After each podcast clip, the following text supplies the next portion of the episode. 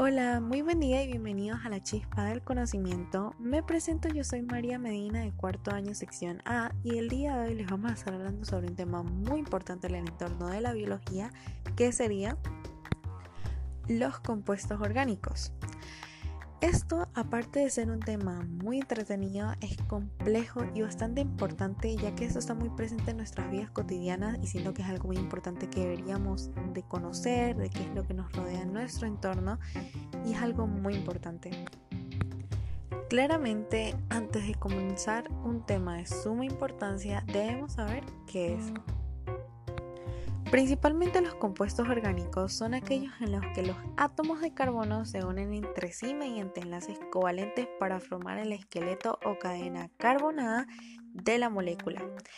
Esto es algo que quisiera resaltar ya como cosa mía y es que a esto se le pueden llamar compuestos orgánicos o moléculas orgánicas.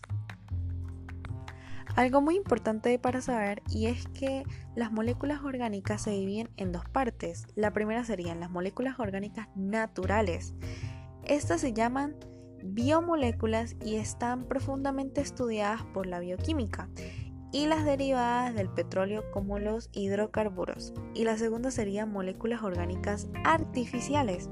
Esas son sustancias que no existen en la naturaleza ya que como acabamos de mencionar son artificiales y han sido fabricadas por el hombre, como por ejemplo los plásticos. Por segunda parte vamos a hablar para qué sirven los compuestos orgánicos. Esta sirve como la base de toda la vida basada en el carbón de la tierra. Esta la contienen todos los organismos vivientes y esta también es una parte muy grande para la producción de energía en la vida biológica del agotamiento atmosférico y liberan energía de hidrocarburo. Pasaríamos a la siguiente parte de qué se componen los compuestos orgánicos. Este es un compuesto químico que contiene carbono formado por enlaces de carbono a carbono igual de carbono a hidrógeno. En algunos casos, esta contiene nitrógeno, azufre, fósforo, boro y halógeno. Este es un compuesto químico que contiene carbono, formando enlaces de carbono a carbono, igual de carbono a hidrógeno. En algunos casos, este contiene nitrógeno, azufre, fósforo, boro y halógeno. Dentro de este tema deberíamos saber qué tipo de compuestos son los compuestos orgánicos. Primero que todo, quiero resaltar que los compuestos orgánicos son moléculas construidas alrededor del compuesto carbono. Estas serían las cuatro moléculas encontradas en organismos vivos. La primera sería proteínas, carbohidratos, lípidos y ácidos nucleicos. La, cual la cual hablaremos más de fondo sobre cada uno para tener más conocimiento. Primero que todo comenzaríamos con las proteínas. Estas son macromoléculas compuestas por aminoácidos, son los componentes más versátiles de las células. Algo muy importante que debemos saber es que la proteína está compuesta de carbono.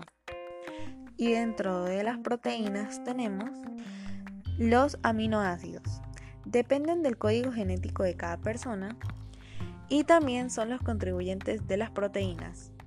Los aminoácidos están compuestos por un enlace peptídicos.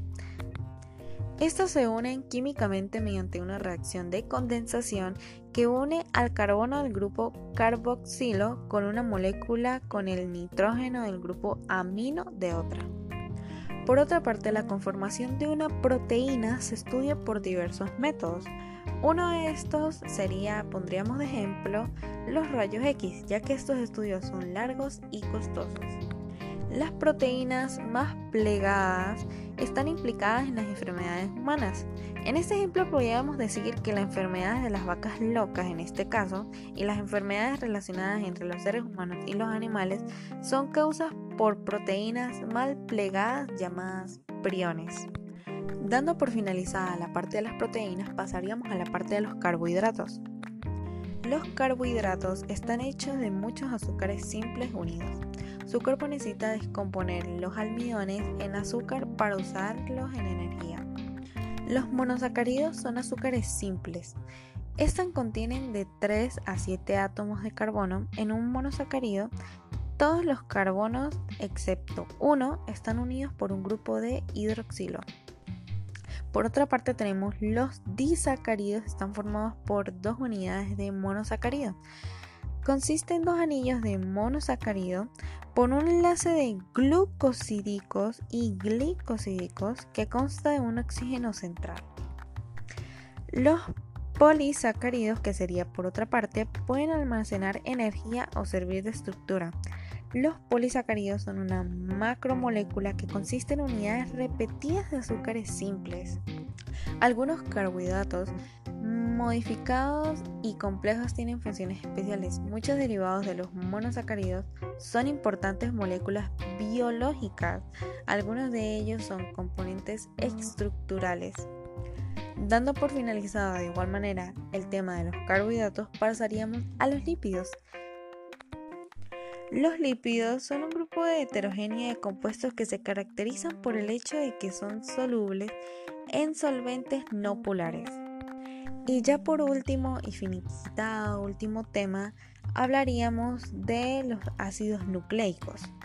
Los ácidos nucleicos nos dicen que transmite la información hereditaria y determina qué proteínas produce una célula.